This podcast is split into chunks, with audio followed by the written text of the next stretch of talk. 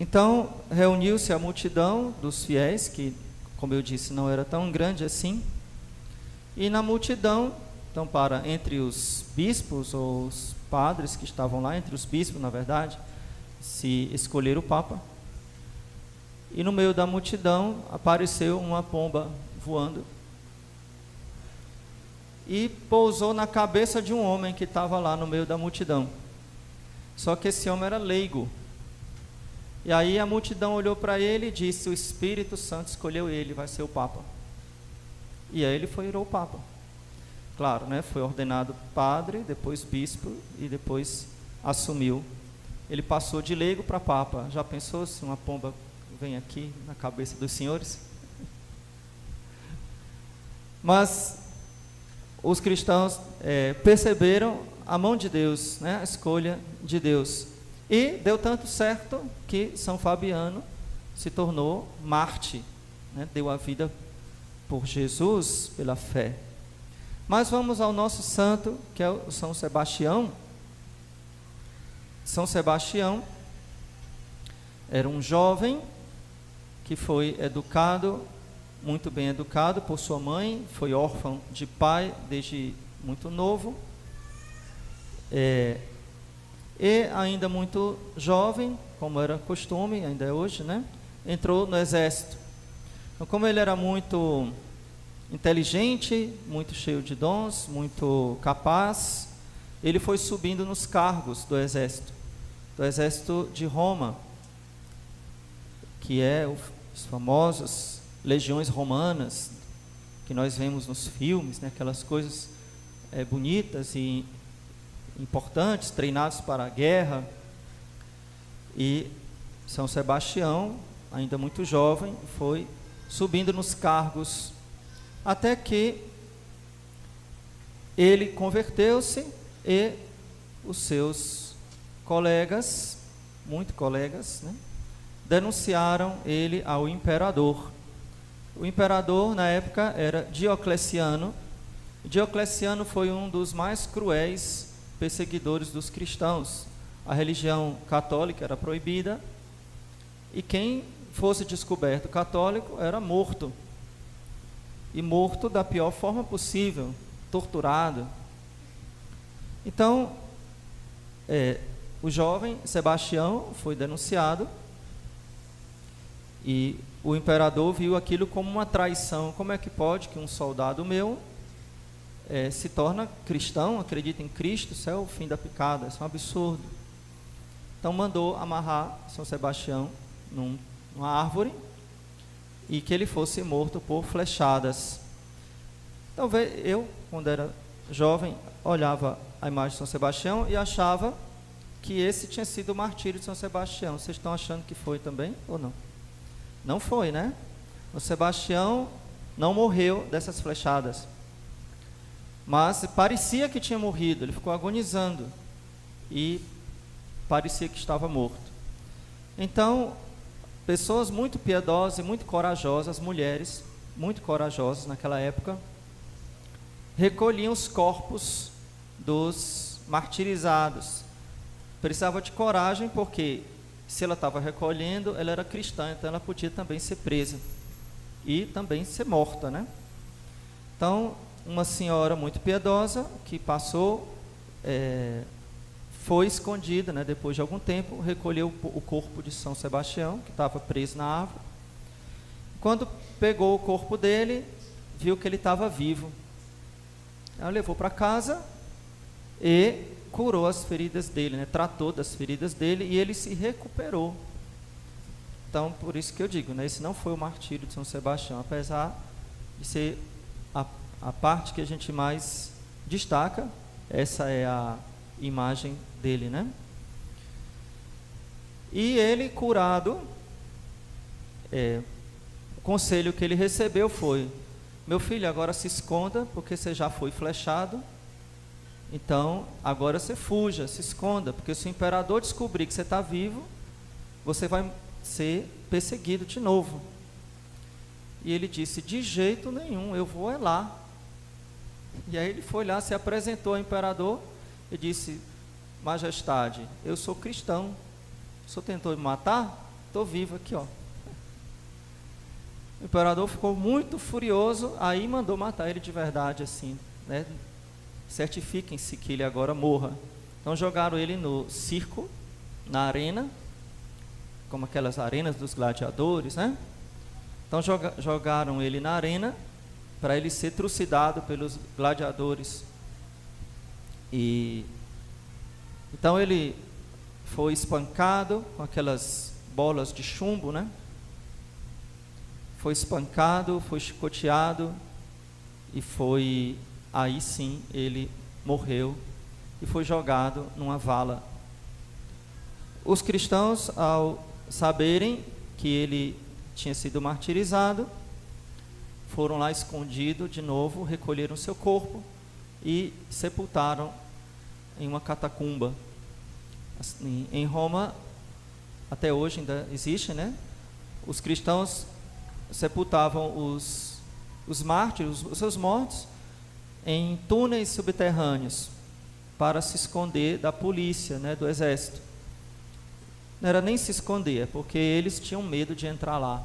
Eles tinham superstição, então achavam que lá, é, enfim, eles tinham ou medo ou respeito, né? não entravam no cemitério. E como as catacumbas eram cemitérios, porque eles enterravam os corpos lá.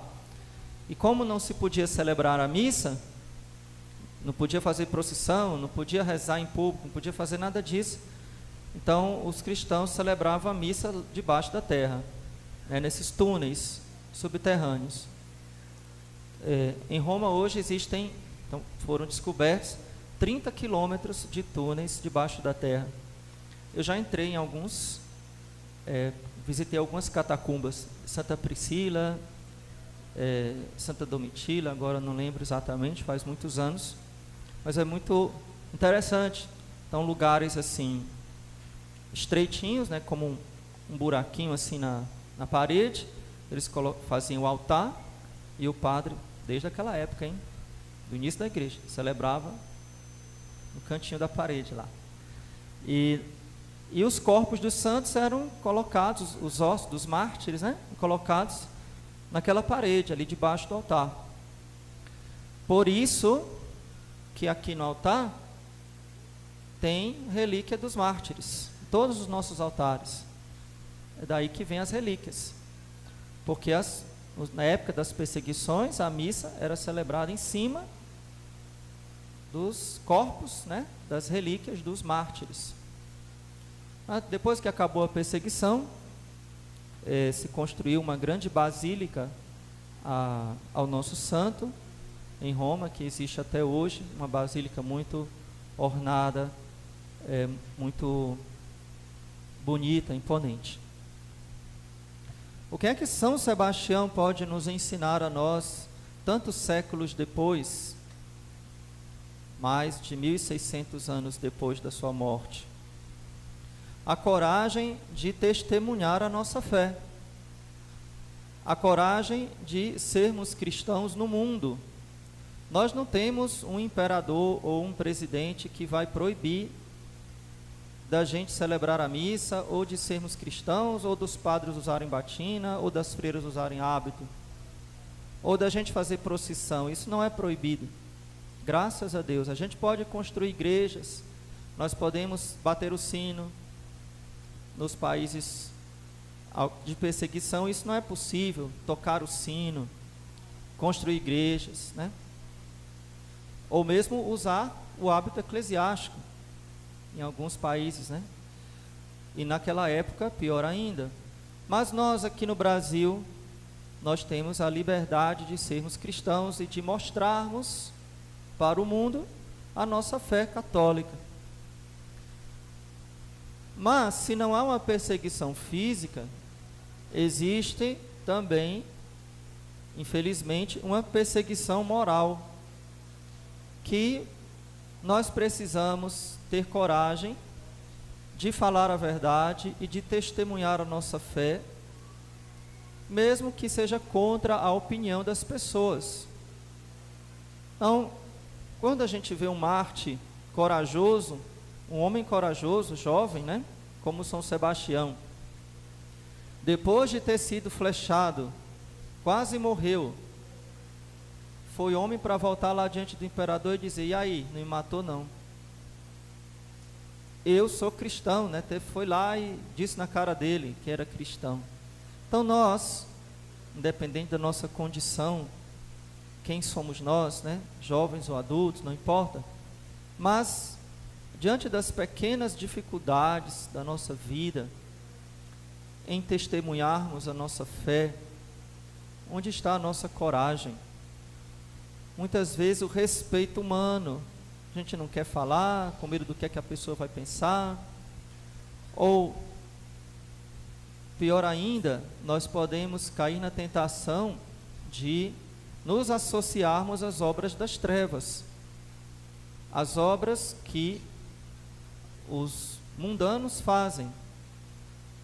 Quando a gente fala assim, não é uma questão de desprezo pelas pessoas, mas porque quem não vive a fé vive no mundo, vive fora da barca de Jesus.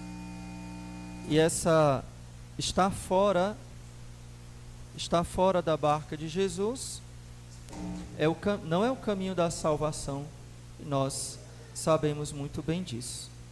Então, queridos fiéis, peçamos ao nosso Marte, nosso santo São Sebastião, aqui também hoje, lembrando São Fabiano, que também foi Marte, né? eu não contei a história dele, mas que também deu a vida por Jesus, e todos os santos, mártires ou não, que deram a vida por Jesus, tiveram coragem de enfrentar no mundo as dificuldades. Não tiveram vergonha de serem cristãos, não tiveram vergonha de testemunhar a sua fé e não se misturaram nas suas obras. Preste atenção que eu estou falando, né? Não é que a gente agora vai viver num gueto e não vai falar com as pessoas. Não. Nós precisamos, precisamos ser fermento na massa. Estamos na escola, no trabalho e na família, misturado com pessoas que não seguem a igreja. Mas nós não vamos fazer as mesmas coisas que eles, é isso que eu digo. Né? São Sebastião, ele não tinha uma placa assim na testa dizendo sou cristão, sou católico. Ele não andava com a cruzinha no pescoço. Por que foi que os amigos dele denunciaram ele? Vocês sabem por quê? Porque pelo comportamento dele descobriram que ele era católico. Não se sabe como foi, mas eu já imagino o que é, o que, é que se passa na conversinha de, de soldado. E como era São Sebastião, que não ia, talvez, para os mesmos lugares que eles iam, para as mesmas festas que eles faziam, e nem achava graça das piadas que eles diziam. A gente pode imaginar um grupo de soldados como é que é. Então, ele não falou, ah, eu sou católico, vou para a missa todo domingo rezo todo dia. Mas os, os colegas dele perceberam. E aí, por raiva, porque ele não estava de acordo, denunciaram ele para o imperador. Então, é o nosso comportamento que nos denuncia no bom sentido, né? O nosso comportamento deve fazer com que as pessoas percebam que tem algo em nós de muita fé. A nossa maneira de falar, nossa maneira de nos vestirmos, as coisas que nós vemos nas, nos meios de comunicação. Né? Seria um absurdo se a gente compartilhasse. Às vezes a pessoa fala para mim uma coisa que está todo mundo vendo, né? eu não sei. É graças a Deus que eu não sei. Né? Graças a Deus. Então a gente não tem que ficar por dentro dessas modinhas aí, não. É, tem muita modinha e muita coisa que é indecente, né? que é imodesto, que não é digno de um filho de Deus. Então, nós pre, é, preservarmos esta dignidade, nós somos filhos de Deus, queremos viver como filhos de Deus, queremos nos comportar como filhos de Deus, queremos ser reconhecidos pelo mundo, pela nossa fé, sem vergonha, sem medo, sem respeito humano. E o nosso testemunho pode ser instrumento de conversão para muitas pessoas. Queira Deus. São Sebastião, rogai por nós. Em nome do Pai, do Filho e do Espírito Santo. Amém.